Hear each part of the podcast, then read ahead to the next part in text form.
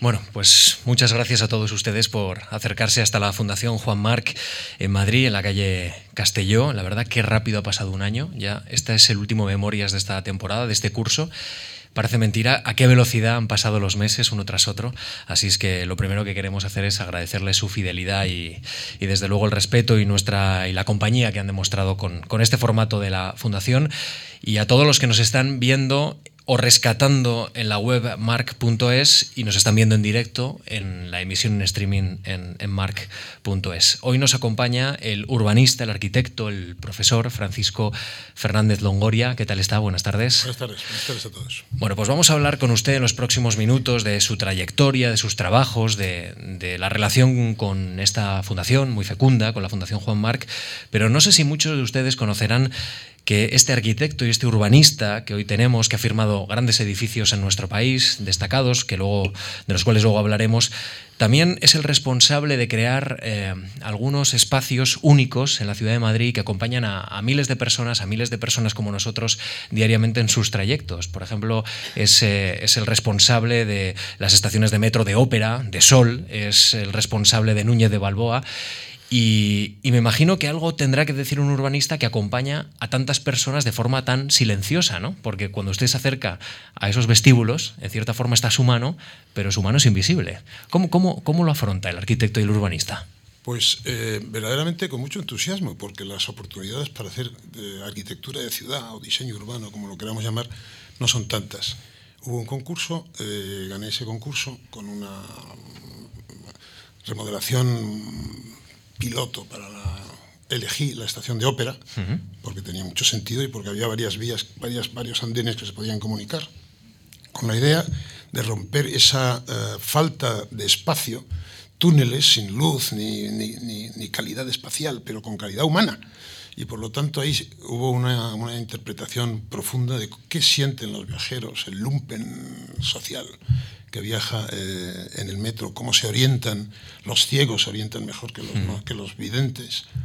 Fue muy interesante, con un antropólogo y un, eh, con Alberto Corazón, mm -hmm. que diseñaba las, las, imágenes, y con José Chumazariegos, que ya ha fallecido, pero que fue verdaderamente un experimento de análisis de cómo se comportan las personas en momentos difíciles. Y aprendí mucho es una forma de, de, aplicar las teorías del urbanismo a la práctica, ¿no? Pues, a, a, la vida cotidiana de millones de personas. Las estaciones son los nuevos catedrales. Uh -huh. Tenemos que estar convencidos de eso. O sea, no he visto ninguna catedral tan grande como el aeropuerto de Pekín, por ejemplo. Claro. Eh, entonces, eh, lo mismo pasa con las grandes estaciones ferroviarias. Esas catedrales donde pasan 2 millones, 5 millones de personas al día, pues hay que saberles dar algo más que la prisa, algo más que el sustento a la orientación y por lo tanto de, tienen que ser lugares de intercomunicación. La estación de tren siempre fue un lugar de despidos, de afecto, del último beso al soldado que va a la guerra. Son, eh, aprendí mucho en ese, en ese ejercicio de observar y de tratar de apoyar eh, la actitud de la gente y orientarles en el espacio no existente. Usted ya, ya demostró su interés por las comunicaciones de, de transporte en una ciudad, precisamente en el máster que cursó en Harvard con, con la ayuda de, de, esta fundación, de la Fundación Juan Marc, afirmó en uno de, de esos papers que, que, envió desde, desde Estados Unidos, desde Boston a, a nuestra fundación, podemos considerar el sistema de transporte de una ciudad como el sistema circulatorio que proporciona vida a las diferentes, a los diferentes órganos y células del cuerpo de la comunidad. Y añadía, la ciudad es más que comunicación, pero está basada en comunicación.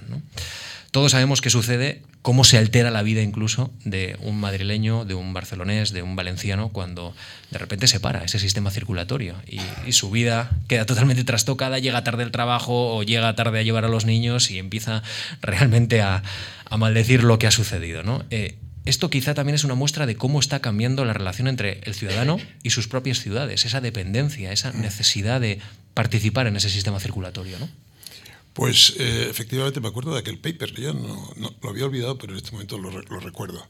Fue un paper en que discutí con uno de los profesores sobre cómo se puede transitar de, de la comunicación real cara a cara y por lo tanto la necesidad del viaje a la comunicación virtual, porque entonces estaba ya naciendo, había, estaba, estaba iniciándose el, el, el, el Marshall McLuhan, uh -huh. ¿eh? el mensaje, el medio es el mensaje. Uh -huh.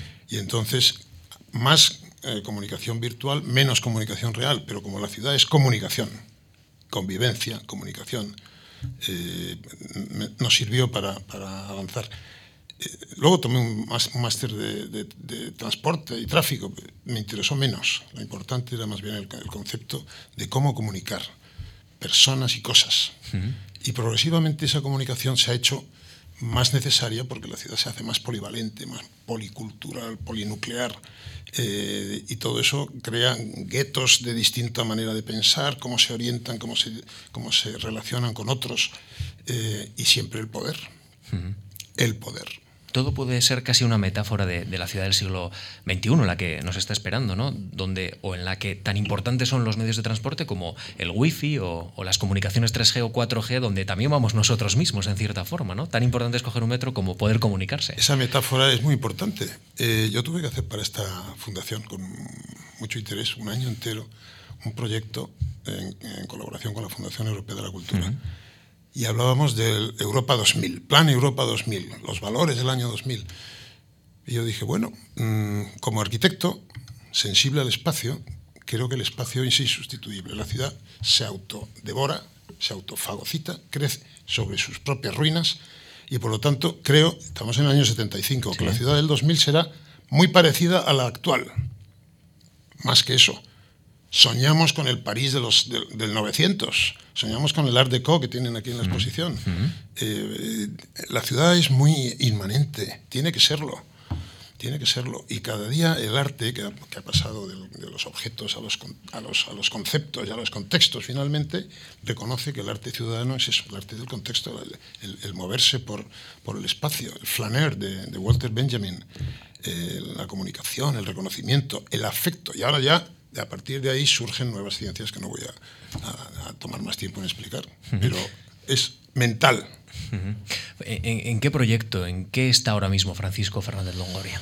Pues en este momento estoy escribiendo un libro. No voy a hablar de este libro porque, pero estoy escribiendo un libro porque llevo tres años dando unas clases en China, en la República Popular China, también en la otra China, pero sobre todo en la República Popular China, donde hago un taller y estoy pasando a limpio, porque esto me ha servido para recopilar un poco muchos años de enseñanza. Entonces estoy eh, resumiendo para chinos, esto es muy difícil, porque piensan distinto. Podrían ser marcianos. ¿Qué pasa si vienen los marcianos? ¿Reconocerían nuestras ciudades? Las reconocerían. Existe orden, existen principios, existen reglas. Eh, ese, es mi último proyecto. ¿Y, qué está aprendiendo de los chinos ahora que, nos están pues presentando como Oriente y la eclosión de Oriente como, en fin, un ejemplo fascinante. Después de una primera invitación en el año 78 que me invitó el gobierno y de cinco años eh, dando clases intensas, intensas, taller con dibujo, con, con, personas que no han dibujado nada más que con ordenador, tengo que decir que si yo hablara de los chinos estaría loco. Es imposible. Es imposible, es enorme, gigantesco, variado, distinto. Existen curiosísimos eh, similitudes. Confucio y Platón, siglo VI a.C. Bueno, pues desde entonces, dos mundos distintos. Ellos estaban delante, Europa detrás, luego Europa adelanta. ¿Por qué adelanta? Bueno, pues adelanta por la libertad. Hmm. De manera que eso es uno de los mensajes, pero hablar de la libertad en China es muy delicado. Yo hablo del espacio, y hablo del espacio contemporáneo, capacidad de elegir y cambio. Capacidad de elegir y cambio. Me interesa mucho eh, eh, esto que comenta del espacio contemporáneo.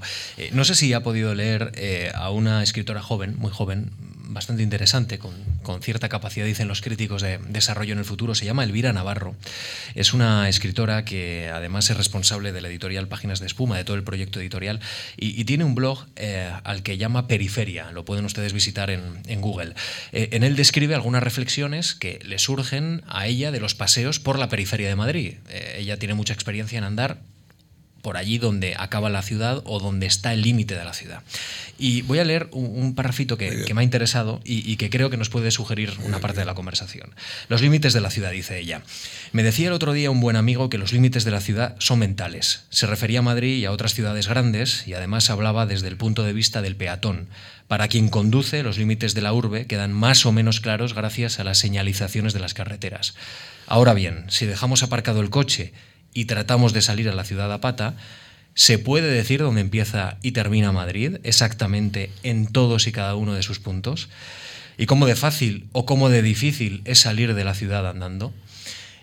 Esta reflexión de, la autora Navarro eh, plantea en cierta forma cómo uno interioriza la ciudad en la que vive, incluso donde, cómo se pregunta dónde empieza y dónde acaba ¿no? E, esa ciudad. ¿El urbanismo actual eh, tiene en cuenta eh, a, esta persona? Es decir, ¿tiene en cuenta a la persona? ¿Individualiza, digámoslo así? ¿Le acompaña en cierta forma? Cada día más, cada día más. Es decir, nos hemos dado cuenta de que un urbanismo racional, que trató de ser funcionalista, sin saber bien lo que eso significaba, eh, racional, que significaba que teníamos reglas de, de, procedimiento, reglas de localización, reglas de contacto, maneras, mm, fracasó.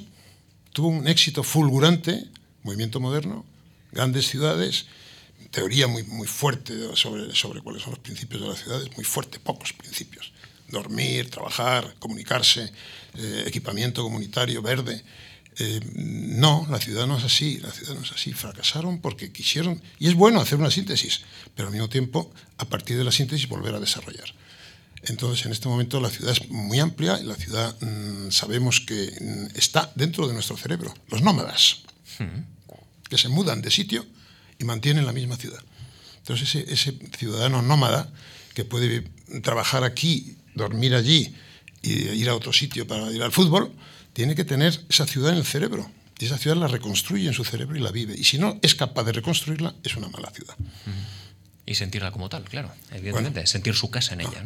¿no? es que eh, hoy se ha comprobado, todos los antropólogos eh, actuales han, comprobado el sentido de identidad.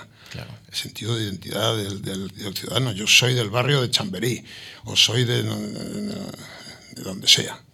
Sí, esto es, esto es evidente, hay una, hay una identificación, y esa identificación, gentrificación, la llaman, pero no quiero, utilizar términos raros. Pertenecemos al espacio, y el espacio nos pertenece. la relación entre nosotros y el espacio es fundamental. Entendiendo como el espacio, esta mesa, esta habitación, todo, el dormitorio, la cama, la casa, las transiciones. Bueno, pues la ciudad es, el cúmulo de todos esos eh, sentimientos y además afecta a nuestra conducta. Afecta. Absolutamente. Y la limita, y en fin. Hemos empezado a, a, ser capaces de atribuir o de dar atributos a la ciudad que son humanos. Esta ciudad es elegante, esta ciudad es triste. Es inhumana, incluso. Esta ciudad es inhumana. Aquellos que reniegan de ellas, ¿no? de, las grandes ciudades, las grandes hay urbes. hay muchos hombres que son inhumanos, y mujeres, perdón, perdón, Muchos seres humanos que son inhumanos. Bueno, pues en los próximos minutos vamos a hablar del espacio, del espacio vital de Francisco Fernández de Ongoria, que es amplio y muy interesante, y hablaremos también del espacio de, sus obras. Eh, para que lo conozcan en un par de minutos, aquí está esta semblanza, esta biografía sonora que firma Lucía Franco. Francisco Fernández Longoria es un destacado arquitecto y urbanista que ha dejado muestra de su visión de la ciudad y del espacio en edificios repartidos por todo el país, las facultades de Ciencias Biológicas y de Ciencias Matemáticas de la Universidad Complutense de Madrid, la reforma del Palacio Dávalos en Guadalajara y la nueva sede del Museo del Ejército en el Alcázar de Toledo, por señalar tan solo unos ejemplos. Es doctor arquitecto por la Universidad Politécnica de Madrid. En 1963 obtiene una beca de la Fundación Juan Marc para cursar el máster en diseño urbano en la Universidad de Harvard. Amplió su experiencia docente en las universidades norteamericanas de Columbia y Toronto. A su vuelta a España se incorpora a la actividad universitaria en la Escuela de Arquitectura de Madrid. Desde entonces ha dirigido y coordinado cursos de posgrado en la Universidad Rey Juan Carlos y ha dirigido el primer máster de diseño urbano de nuestro país. Recientemente ha impartido clases en universidades de China y Taiwán. Fue secretario del Departamento de Arquitectura y Urbanismo de la Fundación Juan Marc y ha colaborado en varios proyectos urbanísticos en España y América Latina. Ha asesorado al Banco Mundial, al Comité de Vivienda de la ONU y al Comité de Patrimonio del Consejo de Europa.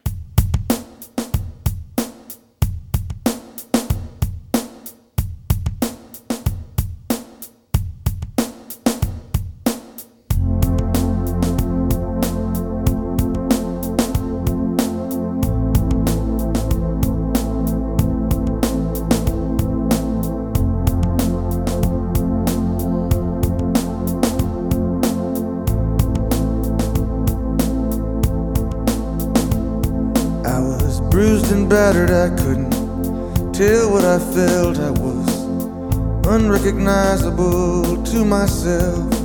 I saw my reflection in a window and didn't know my own face. Oh, brother, are you gonna leave me wasting away on the streets of Philadelphia? urbana para hablar sí, sí. De, de, urbanismo. Esperaba Downtown o, sí, una, o una, cosa así. Es una muestra de, de cómo inspira más también actual, al arte, ¿no? y al rock, las ciudades. ¿Por qué Francisco Fernández Longoria se interesa eh, por la arquitectura, por el urbanismo? ¿De dónde nace esa vocación eh, en un joven que ya a los 23 años estaba lanzado al mundo? Pues nace en mi familia. Uh -huh. Nace en mi familia. Mi familia tiene una tradición por parte materna de cuatro generaciones de pintores y eso lo llevo y sale, como dice Maslow. Quieras o no quieras, ese core interno que tienes sale. Pues salió, salió temprano y quizás demasiado temprano, demasiado deprisa, pero salió. ¿Salió durante la etapa del Pilar? ¿Salió o se consolidó durante la etapa del Ramiro de Maestu?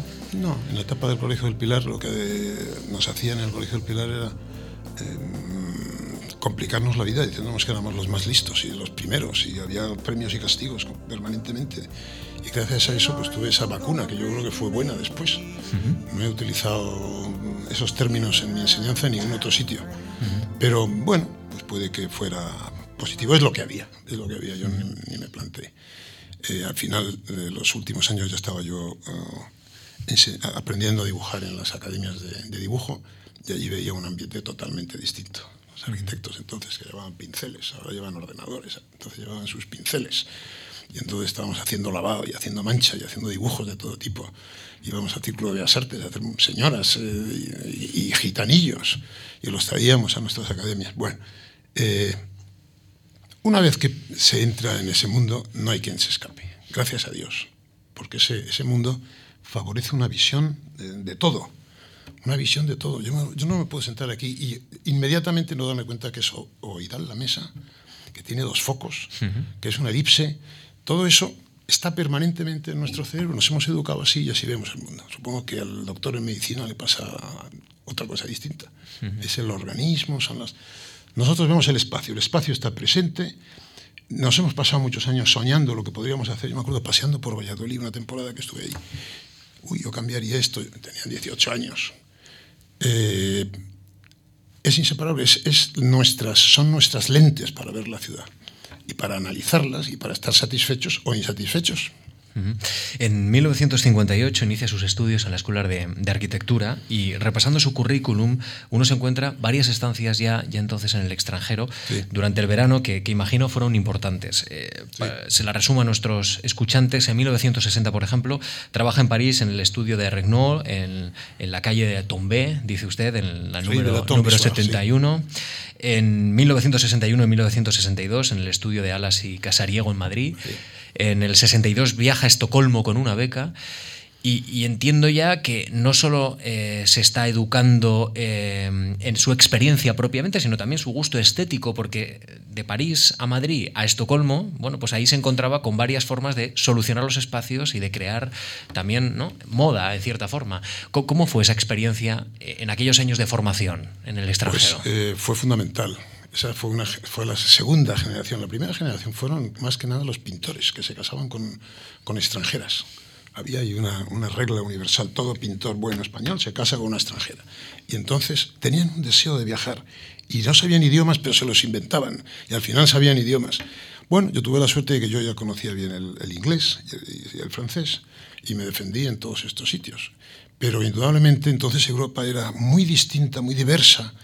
Eh, ir a Estocolmo era una aventura, porque no hablaban mucho inglés. En Estocolmo hablaban inglés, pero en otros sitios no hablaban inglés un proyecto con la fundación que hice después eh, en holandés, pues tenía. Bueno, fue una experiencia fundamentalmente de diversidad, de disfrute de la diversidad, de conocimiento de otras personas, de conocimiento de otros grupos y al mismo tiempo de arquitectura. De arquitectura. En, en, el 63, eh, usted eh, se encuentra o se encuentra con la oportunidad de colaborar con Alejandro de la Sota en el concurso sí. eh, del pabellón español para la Feria Mundial de Nueva York y Alejandro de la Sota ya era una personalidad en aquel tiempo que todavía se ha proyectado con mayor importancia sí, sí. en el futuro. ¿Cómo fue el contacto con él? Y fue, no sé si fue, se puede considerar una parte de una, de, de una inspiración de, de su lo es, lo es porque era, inspiraba, inspiraba. Más inspiraba que hacía. curioso, trabajaba a través de, las, de los cerebros y de las manos de los demás. Fue profesor mío y me hizo unas correcciones tan magistrales, siempre un poco poéticas, pero también había que aprender, después de venir de la matemática, que me gustaba mucho, pues la poesía complementaba. Y Alejandro de la Sota tenía momentos poéticos, un pabellón de flores. Tiene que pasar el aire para, que para percibir el olor. Tiene que haber diferencia de temperatura para que pase el aire. Eran maneras de ir razonando, silogismos poéticos que verdaderamente fueron valiosos. Hice con él dos concursos. En uno lo ganamos todo y este otro no lo ganamos. Pero fue mm, muy interesante ir allí. Era un hombre, por otra parte, no era un hombre fácil. Era un hombre un poco escondido, eh, muy gallego, por, sin ánimo de, ofender a nadie, eh, con esa distinción de, saber lo que... Y eh, ese experimento, pues, me ayudó.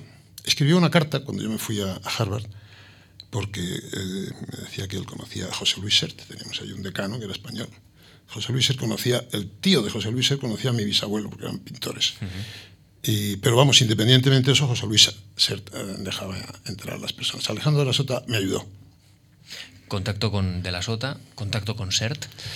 La verdad es que, en fin, grandes nombres que yo no sé si ahora mismo tiene la arquitectura en España y no sé si son tan accesibles para los jóvenes que están empezando, ¿no? No, sí los hay, sí los hay, sí, sí. Y son tan accesibles. Cambian las cosas. Los grandes maestros han cambiado. Los cinco grandes maestros del movimiento moderno, ya no voy a decir quiénes son, todo el mundo los conoce.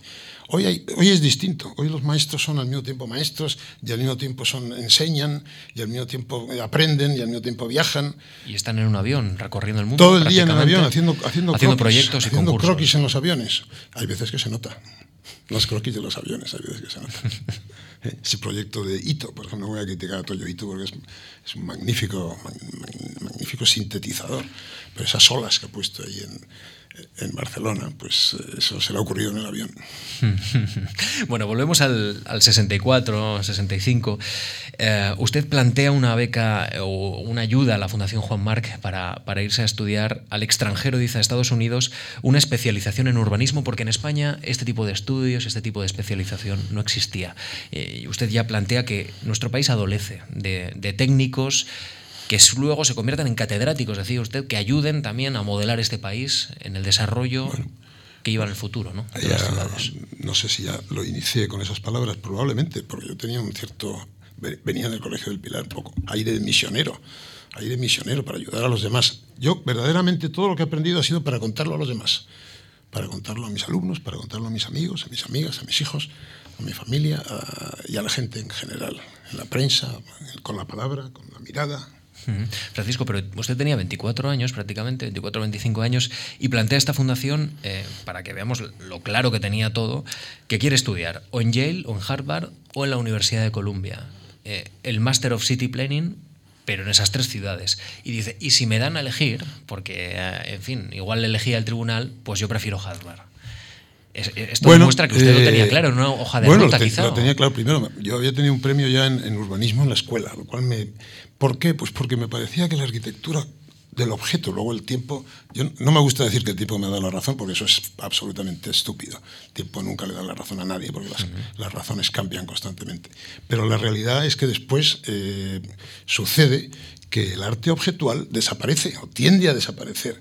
Y, en este, hay hasta un cierto hartazgo de la forma de los, de los objetos arquitectónicos, ese edificio tan famoso de la televisión central de, China en Beijing. eso, es, un edificio del que están hartos, tienen, están hartos ellos, que son los que lo han pagado diez veces más caro de lo normal y los que tienen esa saturación formal, no necesariamente llena de significado, sin contenido claro. ¿Por qué esas patas torcidas? Eh, una volumetría, oiga, si esa volumetría la hacía aquí en España eh, Chillida o, el maestro de, bueno eh, había mm, que racionalizar nuestra ciudad. Nuestra ciudad no estaba bien, nuestra ciudad estaba empezando a crecer. Eso sí lo sabíamos, porque nos lo contaban los profesores y porque se veía. Los barrios, la inmigración potente, rápida y fuerte. Ahí estaba creciendo casi 30.000 viviendas año. Luego se paralizó en 16, ahora bajaba a 8 a 10, pero no por crecer, sino por transformación de manera de vivir, de formación de hogar. eh, era necesario darle a esto un, contenido. Y por eso fui a estudiar. Pero tengo que decir una cosa, yo fui a estudiar City Planning, que es urbanismo, planificación urbana, y al llegar allí choqué y me cambié a diseño de la ciudad, diseño urbano, después de hablar con José Luis Sert. Estos urbanistas en este momento están muy pesados. Digo, pues en España están un poco pesados también, pues están todo el tiempo aplicando las normas y los reglamentos de la ley. No, no hablan más que de la, de la sociología urbana. Bueno, todos los nuevos, los neófitos hablan de lo que saben. Y la sociología urbana era neófita, la economía urbana mm, prácticamente no existía, estaba empezando a saberse algo del espacio, la economía del espacio. Eh, cámbiate, me dijo el profesor Sert, que era muy afectuoso con los españoles y con todos. Duro, pero afectuoso. Cámbiate a diseño urbano, no lo dudes. Y después haz paisajismo. Pero bueno, profesor, paisajismo. Hazme caso terminé haciendo paisajismo hace tres años. Sigue las recomendaciones del maestro. Bueno, mm. la verdad es que eh, tocar la ciudad es impregnarse de deseo de conocer la ciudad. Mm. Y entonces tenemos esa necesidad mm. de profundizar más y más. 15 años. 15 años estudiando. Terminé, pero seguíamos estudiando. Porque la ciudad hay que saberla.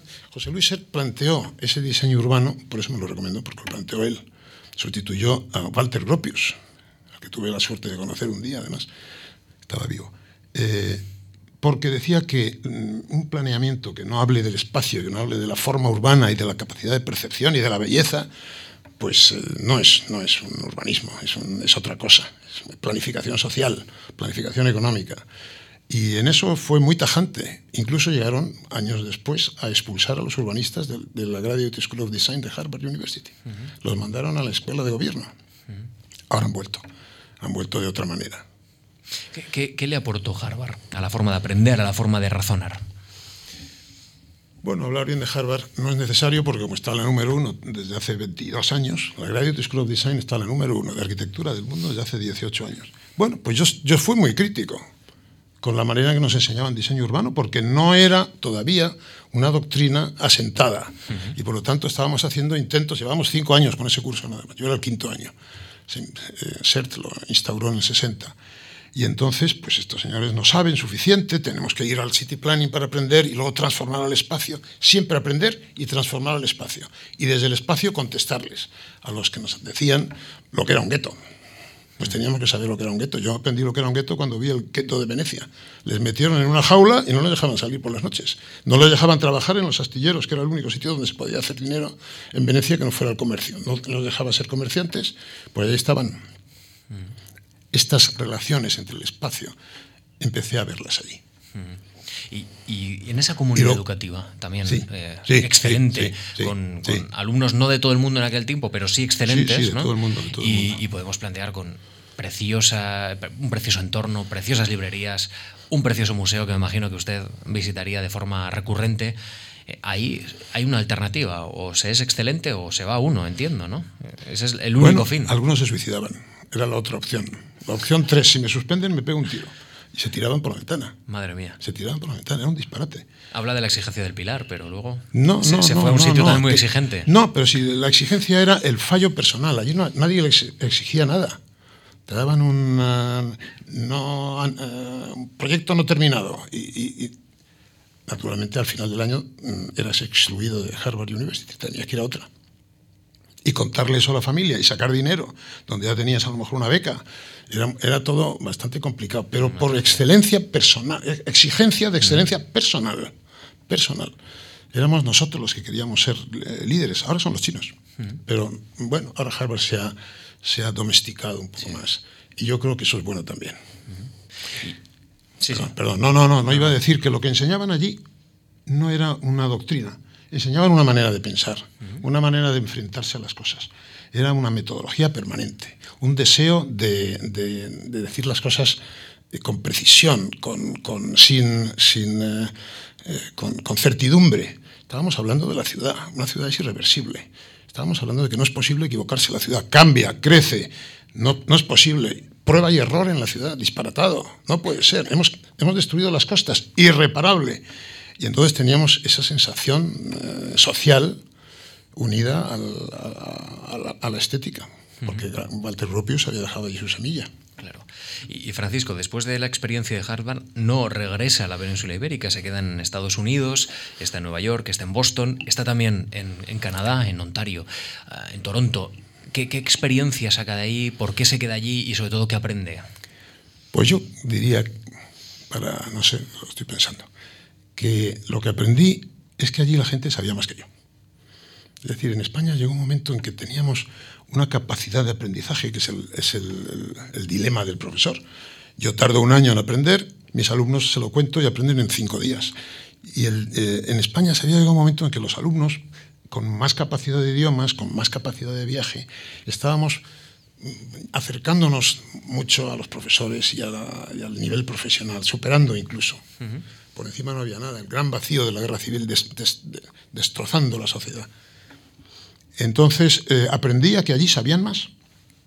Me dejaban entrar en la, en la, en la biblioteca de Harvard, Widener Library, que tenía 50.000 volúmenes, que para nosotros en ese momento era algo disparatado. Yo ahora he hecho un, un, edificio de 12 millones de volúmenes, pero entonces 50.000 volúmenes al, al, al, de acceso directo para los másters era un mundo lleno de, de oportunidades. oportunidades claro. Leía Ortega y Gasset allí, tenía tiempo para, para descubrir eh, esa manera de relacionarse.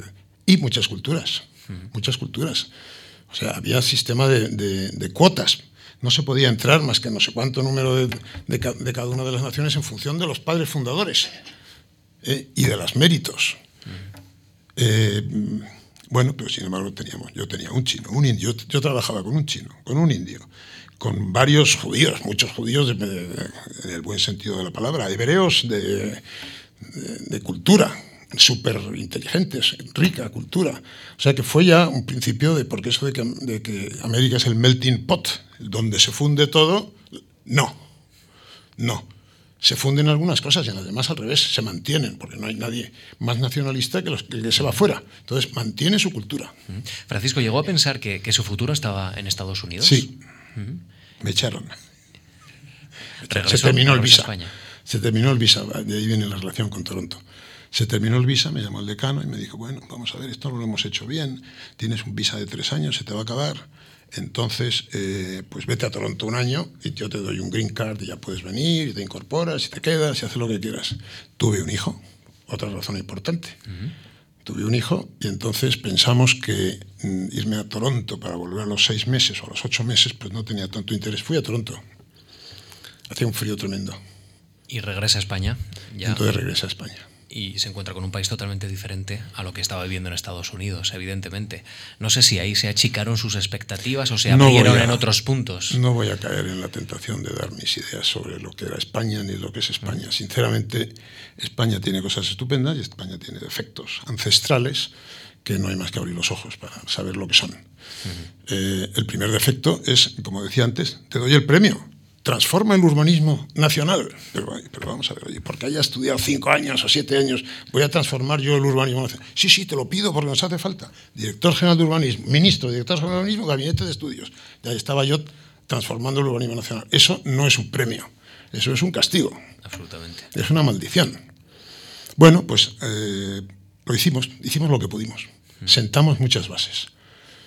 Entonces, eh, en ese momento la cultura general, yo no puedo decir que España no es culto, ¿eh? porque yo tengo una concepción de la cultura bastante distinta de la, de la normal. Una concepción fundamentalmente biográfica, una concepción de creencias, de prácticas, de, de, riqueza interna, de amistades, de afiliaciones. Eh, eso es cultura. Así la definen los, la antropología cultural moderna. Cultura no es acumulación de conocimiento. Entonces España estaba retrasada en muchas cosas, pues puede que sí. Que sigue estando retrasada, pues puede que sí. Pero la cultura es una cosa distinta. Y esa cultura hay que saberla reconocer porque somos parte de esa cultura y además estamos poco obligados también a movernos en ese mundo en el que hemos nacido. El, joven que llega de Estados Unidos eh, colabora con las instituciones públicas para ese nuevo diseño urbano del país y también con las instituciones privadas como la Fundación Juan Marc eh, desde el punto de vista de un departamento de arquitectura y urbanismo que también echaba a andar por aquellos, por aquellos años. ¿Y, cuál fue su cometido con esta institución? ¿Cómo, cómo fue su trabajo? Pues esta institución, a la que yo tengo mucho, eh, mucha admiración y respeto, en aquel momento tenía 20 departamentos, creo recordar que eran 20 o 18 departamentos, en donde estaba ni más ni menos que supliendo al Estado. El Estado hacía dos cosas, había dos o tres cosas que no hacía. Los conciertos, se los dejo de lado porque la Fundación siempre ha ido a la cabeza de esas cosas. Las exposiciones, las mejores exposiciones eran aquí, siguen siendo buenísimas, pero entonces eran las únicas. Ver a Divi en el año sesenta y tantos era, era, una joya. Y, eh, bueno, y, digamos la investigación, la capacidad de reconocimiento del valor, de dar oportunidades. Entonces, eh, esta institución funcionaba, además, con unos principios de una limpieza absoluta, absoluta. Nos reuníamos cinco personas leíamos las propuestas, las estudiábamos despacio y nos reuníamos. y había algunas veces en donde yo incluso tomaba una, una, actitud como director de departamento mayor de la que se me había encomendado. Este señor me consta que es rico, me consta que es inteligente, vamos a escribirle una carta. Y en esa carta le decíamos, eres uno de los mejores, te mereces la beca, pero ¿no te parece que deberías renunciar? Porque tienes actitudes que no digo que fuéramos puros ni que fuéramos santos, no, sencillamente que era una costumbre de la casa que coincidía con la mía. Y estaba muy a gusto. Sí, redistributivas, ¿verdad?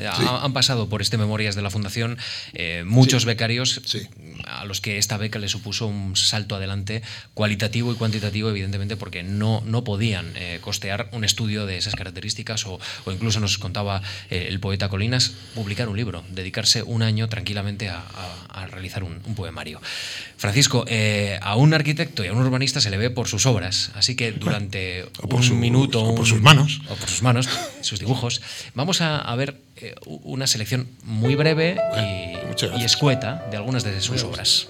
Esta es la última.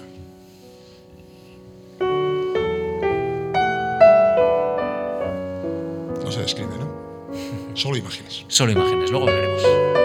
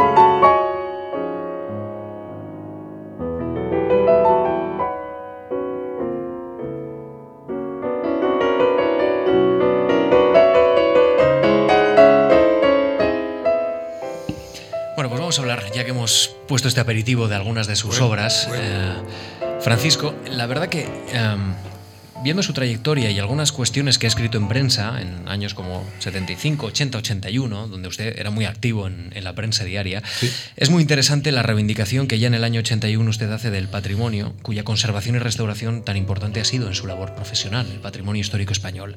Dice usted, proporcionar continuidad y permanencia al patrimonio es aceptar el legado histórico, incluso contradictorio, cuya traza reconocible no impide una nueva creación arquitectura, arquitectónica. Y, y esto en cierta forma es lo que usted hace en el Alcázar de, de Toledo, en el nuevo museo del Alcázar de Toledo. Sí. Eh, no solo, pero sí ahí, evidentemente. Reinventar. La palabra es reinventar, o más bonito, transmutar. Eso ya es, eso ya ni en la religión. Transmutar. Es decir, convertir un edificio militar, duro, bueno, de los mejores arquitectos de la época, Covarrubias, Villalpando, Juan de Herrera, eh, eh, convertir eso en un edificio actual, moderno y que sirva para una experiencia diferente, que es la de visitar un museo, no era nada fácil. Hemos intentado hacer un itinerario que empieza por un atrio que no ha salido aquí y que es el que recomiendo, el, que más recomiendo, para que en esa penetración desde la ciudad de Toledo hacia el interior, por donde nadie penetró, porque eso era la, ciudad defensiva árabe que tenía el Palacio de los Reyes, que hoy es el, que destruyeron los reyes católicos. Eh, la, taifa la cayó, destruyeron el palacio, lo sustituyeron por el Hospital de la Santa Cruz, pero esa penetración que intentamos reconducir ahora desde la ciudad hasta el objeto, a veces el objeto en ese museo son los pequeños soldaditos, o la numismática, o las medallas, la heráldica de las banderas fantásticas. Todo eso es un ejercicio de enseñanza y de recuerdo para el visitante. Interesa tanto que recorran ese espacio militar para contar la historia civil a través de la historia de sus batallas. Y ese es el esfuerzo que hemos hecho en ese edificio en concreto. ¿Y, cómo se enfrentó usted a, la roca? ¿Qué tan importante es la roca en Toledo y lo tan importante en el Alcázar y también en su obra, evidentemente? Es tan importante que la llamamos la roca madre. La roca madre. Y la roca madre es muy importante porque está allí aflorando y porque además mm, estuvo desde siempre y sirvió para hacer eh, cuevas, para hacer eh, depósitos de cal, de fundición de cal, para hacer todo tipo de, Bueno, hemos perforado la roca. Nos ha llevado muchos problemas porque esa roca estaba diaclasada, estaba, rota. Una montaña de roca mal cristalizada que en cuanto se toque se desmorona. Pues tenía que hacer unos estudios complicadísimos. Bueno, lo hemos, lo hemos conseguido sin, sin mayores problemas, pero esa transformación de descontextualizar, recontextualizar. Antes decían, la arquitectura deconstruida, qué bonito. No, oiga usted, no, no, no, lo han entendido. O sea, esto empieza con, Duchamp, cuando dice el ready-made, los objetos que me encuentro los veo distintos. Este sillín, dice Picasso, este sillín de esta, de esta bicicleta se va a convertir en la cabeza de una cabra. Bueno, pues esa transmutación es la que tenemos que hacer nosotros con nosotros mismos, nosotros con nuestro dormitorio, nosotros con nuestra casa, nosotros con nuestra ciudad y el arquitecto con lo de todos. Fueron 10 años de trabajo, ¿no? Desde 2001 a 2011. De intenso trabajo, de algunos reveses, me imagino de algunos Complicadísimo, complicadísimo, complicadísimo, sí, muy difícil. Porque es que además surgieron cosas que no conocíamos, surgieron unos... Eh, descubrimos lo que tapó Carlos V. Carlos V se desencantó el, edificio lo había hecho Felipe II, le llamaban el rey arquitecto porque debía meter un nombre ordenado, pulcro, dedicado. Se fue a, Inglaterra, estaba casado con, eh, para traer el plomo, para decir un muy dedicado. Carlos V no le interesaba, estaba complicado, estaba preocupado, se marcha. Felipe II dice, vamos a ver si lo considero habitable. Le pide a Juan de Herrera que amplíe una de las fachadas, la sur, la que está al otro lado de, la entrada. Y eh, Juan de Herrera lo hace, aguanta con su mujer Isabel de Valois ocho meses o nueve meses. Decía Isabel, ¿dónde están mis árboles? Que me traigan mis músicos. Le trajeron 123 músicos. A los seis meses se fueron. Pues porque mm, la cultura es eso, es la ensoñación del lugar. Y esta mujer quería ver sus bois de Boulogne. Francisco, cuénteme, eh, cuéntame algo del Palacio de Ábalos del Palacio de Ábalos de Guadalajara que estaba en ruinas y que usted lo ha convertido en una biblioteca. Ese fue, ese fue un ejercicio también de un poco de transmutación. El Palacio de Ábalos ya había sido transmutado, era un palacio de la, de la, de la princesa de Mélito, de la familia que, que, entonces trajo el Renacimiento a España, eh, Mendoza. Y eh, después fue adquirido por la familia de Ábalos Sotomayor y transformaron ese palacio en una residencia, ampliándolo, cambiándolo, modificando algunos de los, de los artesonados maravillosos, hemos visto mm. uno. Nos pidieron hacer una biblioteca. Este palacio, como casi todos, tenía su patio. Ese patio no se llama atrio, se le llama patio. Y entonces nosotros no queríamos de ninguna manera en el concurso, fue un concurso público. Todas estas cosas son resultados de ganar un concurso, que eso es un, un sufrimiento, pero tiene la ventaja. Y un riesgo del fondo perdido, ¿no? Mucho riesgo. Uno, trabaja... Vamos a hablar solo de la ventaja. Sí, sí. La ventaja es que una vez que he ganado el concurso, a ver quién me quita mis ideas. Porque que se lo pregunten al jurado. Entonces, eso fue eh, una actitud, digamos, que mm, sirvió para que cuando eh, el Ministerio de Cultura me dijo hay que tapar, hay que cerrar ese patio, porque nos gusta mucho esto, pero hay que cerrar ese patio, necesitamos más espacio, dije, bueno, pues entonces ateneros a la transmutación. Y ese espacio, que era un patio sencillo, roto completamente, donde no se podía apoyar nada, se convirtió en una capilla. Hemos visto a la gente paseando por allí, querían hacer allí la zona de exposición de libros. No, en este momento es un espacio multiuso. O sea, una biblioteca se ha convertido en un espacio multiuso, donde acude la gente, donde hay todo tipo de, representaciones. Y eso mm, trasciende lo que es la biblioteca y además está más al día de lo que es la biblioteca, cada vez más virtual, la presencia cada vez más presencial. Eh, incluso me atrevería a decir la afectividad o afectuosidad con la que eh, los propios lectores tratan a, ese edificio. Porque creo que sabe que, fruto también de los ajustes presupuestarios hace muy poco tiempo, eh, prácticamente esa biblioteca no tenía capacidad para comprar libros ni para mantener las suscripciones eh, a muchas de las revistas que, ofrece a sus lectores, a, todo el mundo que, se acerca hasta allí. Y, han sido ellos los lectores los que han sufragado esas suscripciones y esa capacidad de compra, bueno, pues buscando atemperar ese bache transitorio, esperemos, para. No solo es que les haya gustado, ¿no? ¿no? solo es que les haya gustado y que les haya penetrado, lo dijo el presidente Barreda cuando fue a inaugurarla, el presidente de Castilla-La Mancha entonces. Miel de la Alcarria, has conseguido un color porque había unos reflejos de color en madera, todo era dorado miel de la Alcarria, bueno, no, será más, será más cuando la gente lo conozca. Lo han hecho suyo, sí. Sí, pues me alegro mucho. Tiene una buena directora. cuando uno pasea por el Palacio de Ábalos, ¿uno recrea lo que fue el Palacio de Ábalos de alguna manera o, usted ha intentado crear algo nuevo? No, sé cómo, se plantea, tradición no, no, el Palacio de Ábalos sigue siendo el palacio.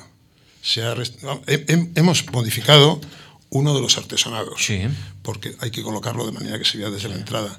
Pero el resto, es, el palacio es palacio, y el palacio es fundamentalmente administrativo y lugar de, convivencia y lugar de, acogida. Y sin embargo, la biblioteca está en el antiguo jardín, el antiguo patio que era un huerto. Está incrustada otra vez en el suelo, otra vez en el suelo, aprovechando otra vez el subsuelo, que es lo que nos queda como residuo. Y esa mezcla entre el, entre el palacio y lo nuevo intenso, pues eh, ha permitido que se mantenga la calidad del edificio. Otro de los proyectos que para usted ha sido singularmente importante fue ganar el primer premio para la restauración del casco antiguo de, la ciudad de Zaragoza. También usted era joven en aquel tiempo. Ese fue mi primer proyecto, mi primer concurso. Y, usted casi casi lo recuerda con añoranza, ¿no? ¿O no? No, con añoranza no, con satisfacción. Yo había aprendido cómo funcionaba de mal la remodelación urbana en América. Era capitalista, expropiatoria, expropio, me lo quedo, lo rehago y lo vendo. Oiga, pero ya, ¿dónde está el bien común? Estas cosas están hechas, no, de paso había intereses ocultos, objetivos soterrados. Eh, aquí hay gente que no nos interesa, fuera. Aquí hay prostitución, crimen, vandalismo, fuera. Entonces eso había generado un rechazo total. Yo lo estudié eso a fondo. Yo lo estudié a fondo y además hice dos proyectos. Y yo trabajé, tuve la oportunidad de trabajar, pues daba clases en Colombia tres años y trabajaba en un estudio americano que sabía mucho de estas cosas. y, para llegar a transformar o proponer una transformación del casco antiguo de Zaragoza sin que usted sea zaragozano, ¿cómo, cómo se logra? ¿Pasear, pasear y pasear? ¿O documentarse? ¿Cómo es ese proceso? Éramos tres personas. Gerardo Salvador, que ya no está, eh, Menéndez de Luarca, José Ramón Menéndez de Luarca, que sí que está y que es muy bueno, y yo y cada uno hacía sus cosas. Yo aporté a la metodología y ellos se, se, machacaron el casco. Llegamos rápidamente a la conclusión de que eso era uno de los sitios más bonitos que hay en Europa, porque es una ciudad, un castro romano que después se va invadido por, por la taifa de, de, Zaragoza, con lo cual a la ortogonalidad del, del, castro romano, perfecta en sus medidas y sus, aparece los meandros, las, las, los trazados eh, árabes y en donde confluyen esas dos tramas aparecen plazas que se generan de esa manera, no de otra manera, no de una manera pintoresca, no, no de una manera estructural, se generan así. Y en esas plazas es donde se asienta el renacimiento aragonés, que es potentísimo en dinero, son dueños de mitad de Italia y del Mediterráneo, y por lo tanto hay dinero, palacios e iglesias, cada, cada placita. Resultado de esa fusión de dos tramas distintas, tiene una iglesia y un palacio. Y una plaza. Y eh, eh, ahí estaba el secreto, descubrir las ligazones que había entre lo que inicialmente era muy ortogonal, propio de los soldados, a lo que después fue una cosa distinta y que se asentó en el Renacimiento. Pues todo eso lo hicimos en tres meses rápido. Matándonos a trabajar. Eh, eh, cuando usted planteaba también cómo tenía que cambiar el casco eh, antiguo de la ciudad de Segovia, usted hace poquito, en una de las visitas, planteó a un periodista, en Segovia tiene que transformarse o tiene que transformarse en una ciudad cultural y que los jóvenes tienen que tener alternativas en esa ciudad para identificarse con otras cosas que no sean la cultura de la litrona. Usted ahí está planteando cómo una ciudad tiene que plantear alternativas a los propios jóvenes, evidentemente para que no caigan en lo que nadie que quiere que caiga, ¿no? El propio ayuntamiento. Es decir, la planificación urbanística va más allá de crear plazas y de crear calles. Evidentemente, hay que crear lugares de encuentro y espacios. Lugares y, lugares con significado. Mi abuelo estaba en la academia, era artillero. Mi padre nació, era, era militar, nació allí. Eh, yo no he vivido nunca allí, gané un, concurso para ser arquitecto urbanista de Segovia y a los 20 días dimití, por lo que vi. Me marché, me he marchado a muchos sitios, me marché. Entonces, cuando hablo de Segovia hablo con respeto, pero al mismo tiempo trato de no intervenir. Intervengo con algunas ideas. Segovia está buscando una vocación para lo que nunca ha sido, lo que fue, pero que después ya no ha sido, porque Segovia tenía 10.000 familias, con, con, eh, con, Enrique IV. Con Enrique III, Enrique IV tenía 10.000 familias. La mayoría eran hebreas. La mayoría se quedan.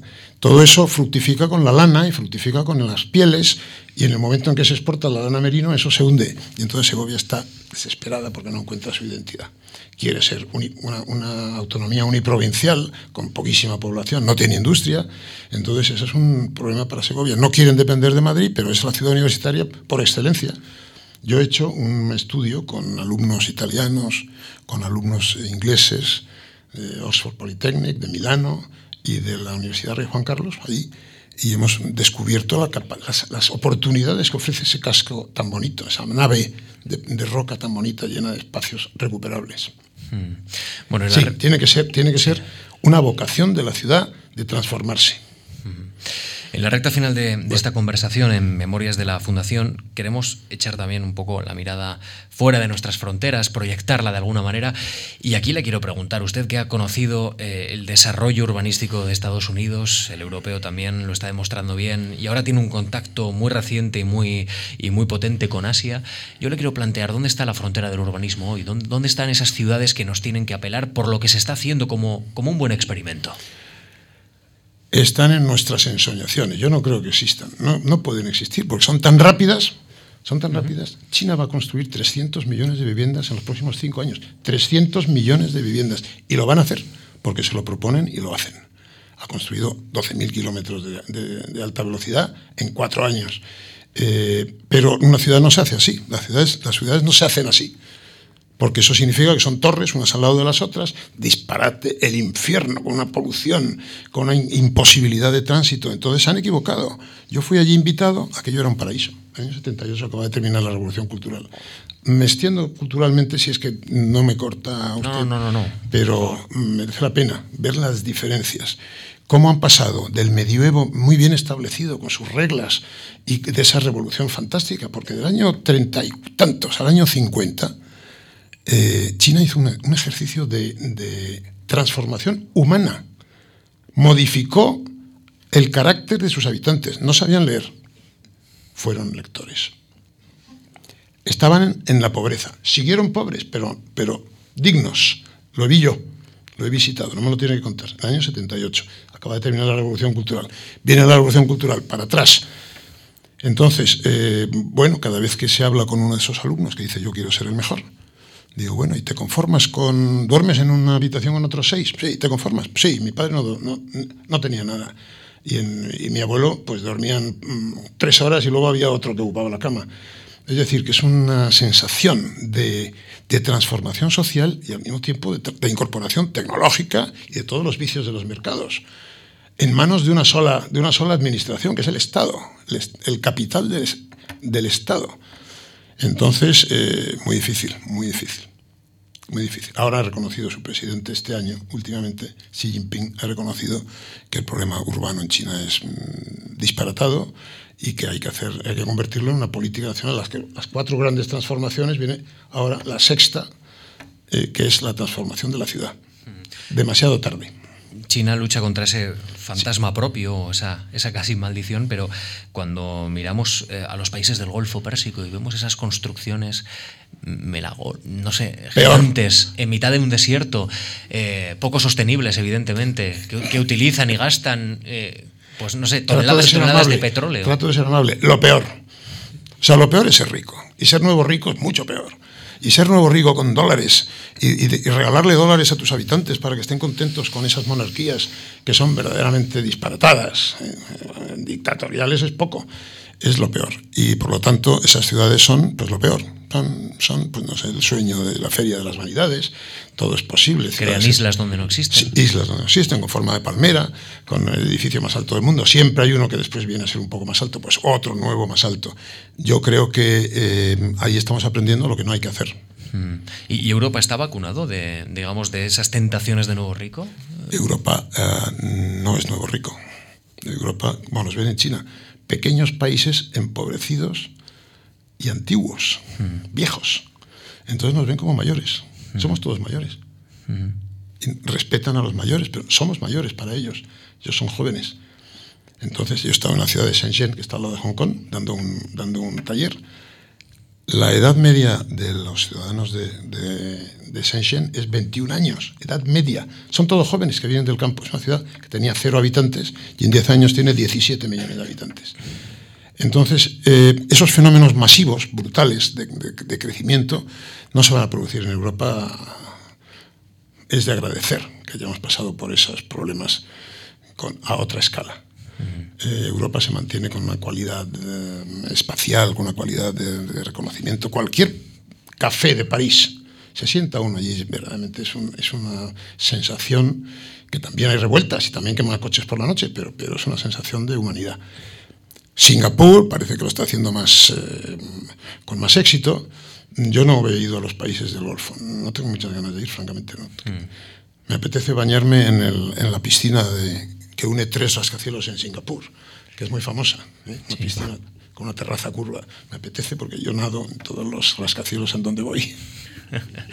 Francisco, en la, en la, recta final, y, y, dado que tenemos a un eh, arquitecto que, que, también ha bebido de las fuentes de otros arquitectos, quiero preguntarle por tres o cuatro nombres que, que a usted ahora mismo eh, bueno, pues le conviene mirar, le, le, gusta mirar, son una inspiración en cierta forma o, o un puntal de, de los cambios. Yo no soy muy partidario de distinguir a tres o cuatro. ¿eh? Es como si me preguntan cuál es el mejor pintor. Pues mire usted, todos, o sea, mm. todos o ninguno.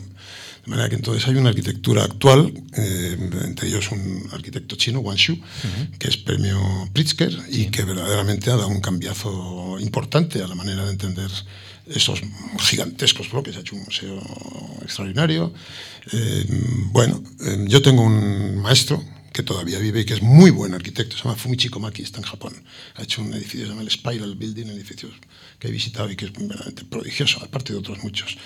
O sea que Maki y eh, Guangzhou, y bueno, los arquitectos comerciales chinos están metidos en esa vorágine de crecer y no, no ahí no, no encuentro. Y luego los de siempre, los de siempre y sus herederos.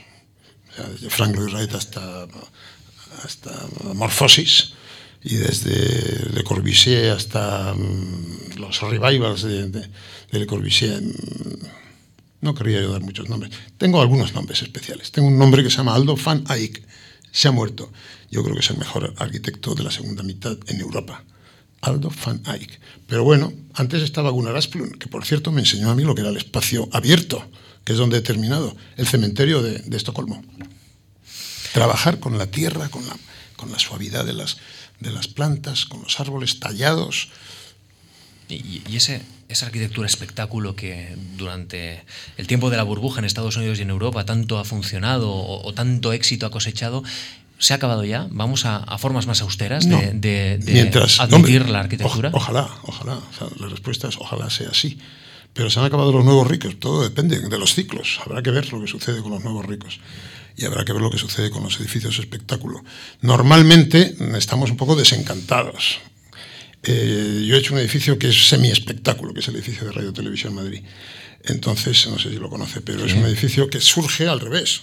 Surge como un lugar en el suburbio en donde todo tipo de personas vienen y existe una cierta comunidad porque son distintos, el carpintero, de la vedete, del presidente político, de tal. He intentado hacer eso, que luego se ha expresado al exterior, pues sí, pero no tenía esa intención, no es así como nace, nace respetando el orden interior.